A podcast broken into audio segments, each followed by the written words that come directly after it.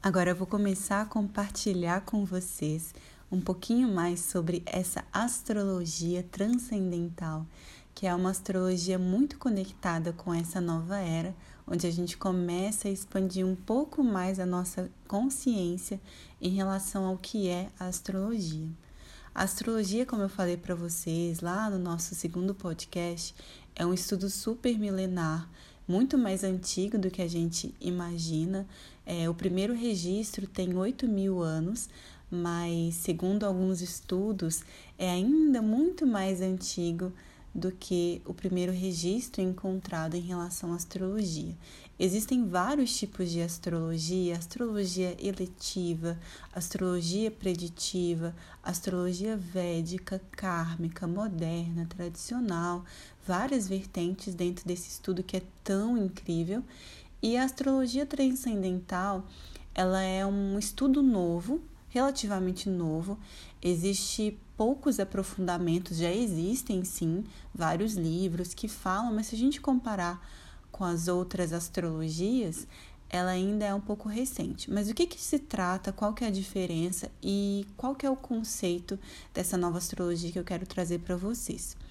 A astrologia transcendental, ela entende a nossa alma como um ser multidimensional.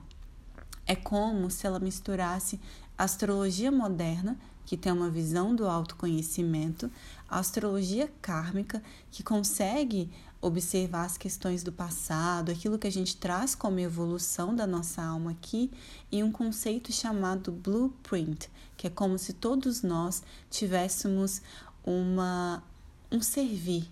É como se a gente viesse nessa nessa terra, nessa existência com o chamado de servir através de algo que a gente traz do nosso ser, da nossa alma. E isso, o mapa astrológico, serve como se fosse uma guiança dessa jornada é, da nossa essência, dessa jornada do nosso reconhecimento das nossas potencialidades aqui. Então, o nosso mapa na astrologia transcendental é como se a gente começasse a caminhar é, pelas casas astrológicas como portais de energia mesmo, que a gente começa a entender a multipotencialidade da nossa alma e como a gente passa por vários ciclos. Então a gente sai um pouco daquela astrologia linear para uma astrologia que vai é, se movimentar como uma forma de uma espiral, onde a gente vai elevando, oitavando as nossas energias e voltando em pontos que ficaram ali a ser desenvolvidos. Então, por isso que a gente às vezes se vê em situações que a gente já sente que já passou por aquilo, mas a gente está passando por uma situação similar, mas a forma como a gente está lidando com aquela situação ela é diferente, porque nós mudamos, então ela se torna um espiral de evolução. Aqui na astrologia transcendental, a gente começa a integrar os arquétipos femininos que são os asteroides, que são, já tem vários asteroides, mas quatro que a gente usa que eu vou incluir além depois para começar a incluir os outros, são Ceres, Palas, Vesta e Juno, juntamente com outro asteroide que vocês já devem ter ouvido falar, que é Quiron. Então, na astrologia transcendental, a gente começa a incluir os asteroides, que são mais recentes na astrologia, como pontos de transformação.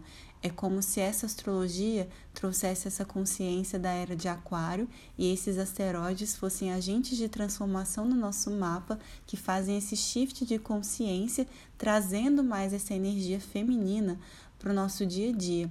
Aqui a gente começa a sair um pouco daquela astrologia que tem muita força masculina e começa a reconhecer a multipotencialidade da energia feminina também porque é o retorno da energia feminina que vai trazer esse equilíbrio entre o yin e yang, entre essas duas polaridades que se dissiparam no nosso planeta e que agora a gente está voltando para um ponto de equilíbrio. Onde a gente tem esses asteroides no nosso mapa, falam quais são as energias e em quais áreas da nossa vida essas transformações precisam acontecer para que a nossa consciência também mude justamente com a era de Aquário que está nesse processo de transição. Olha que bonito isso. Aqui a gente começa a enxergar que nós temos vários ciclos. Isso a astrologia moderna já traz muito. Só que a gente começa a ver esses asteroides como realmente fazendo uma ponte de transição entre esse excesso de mundo físico ou excesso da sobrevivência para um lugar onde a gente vive muito mais com uma consciência de cocriação, com uma consciência e não no inconsciente. Então a gente começa a observar essas energias mais sutis, criativas dentro do nosso mapa também. É muito interessante quando a gente olha no sistema solar entre a transição de um polo para o outro, né, dos planetas pessoais, que são Marte, Mercúrio, Sol, a Lua, Vênus, para a transição dos planetas que são sociais, sendo Júpiter e Saturno, e os transpessoais, que são Urano, Netuno e um outer planet, que seria Plutão. A gente considera no sistema solar, mas ele já é quase saindo ali no sistema. E entre essa, esses planetas pessoais e a junção desses planetas maiores, que falam de uma instância muito mais abrangente, existe esse paredão de asteroides. Né? São vários asteroides, mas a gente já considera esses que eu mencionei na leitura. Então, entre uma instância de sobrevivência, né, que é muitas vezes a dualidade que a gente vive aqui, existe essa ponte que nos leva para esse lugar de transcendência, de transformação, que é formada pelos asteroides, e por isso no nosso mapa eles são agentes de transformação. Então, onde a gente tem esses pontinhos, são lugares que podem ser desafiantes ou foram desafiantes na nossa vida por algum momento, mas que fizeram muitos shifts de consciência para que a gente começasse a transcender.